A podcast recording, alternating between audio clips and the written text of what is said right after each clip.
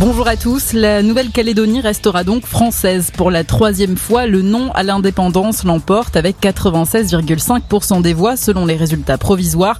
La participation au référendum a été faible. Les indépendantistes avaient appelé à boycotter les urnes, estimant qu'il était impossible d'organiser une campagne équitable en pleine épidémie de Covid. Emmanuel Macron a pris la parole tout à l'heure. Une période de transition s'ouvre qui doit nous conduire à bâtir un projet commun, a déclaré le chef de l'État. Aux États-Unis, au moins 80 personnes sont mortes dans l'état du Kentucky, annonce le gouverneur suite au passage de plusieurs tornades qui ont dévasté le centre-sud du pays. Un bilan qui pourrait dépasser la centaine de morts. Des dizaines de personnes sont encore portées disparues. La ville de Mayfield dans le Kentucky a été en grande partie détruite. Dans l'Illinois, un entrepôt Amazon s'est effondré sur des employés. Au moins six personnes sont décédées.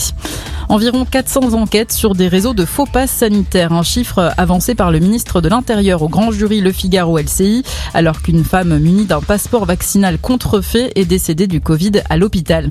Gérald Darmanin annonce également avoir engagé une procédure de dissolution contre le groupuscule d'ultra-droite Les Zouaves, soupçonné d'être impliqué dans les violences commises dimanche dernier lors du meeting d'Éric Zemmour à Villepinte. Mise en examen et placement sous contrôle judiciaire de Yannick Agnel, soupçonné de viol et agression sexuelle sur Le nageur ancien champion olympique a été libéré hier. Les faits qui lui sont reprochés remonteraient à 2016 lorsqu'il s'entraînait au club de Mulhouse.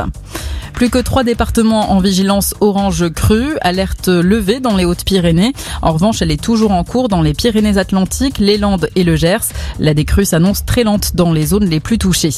Et puis c'est fait, Max Verstappen remporte le Grand Prix d'Abu Dhabi et devient champion du monde pour la première fois de son histoire. La direction de la course a décidé de ne pas ouvrir d'enquête sur le contact entre Hamilton et Verstappen dans le virage au premier tour de course.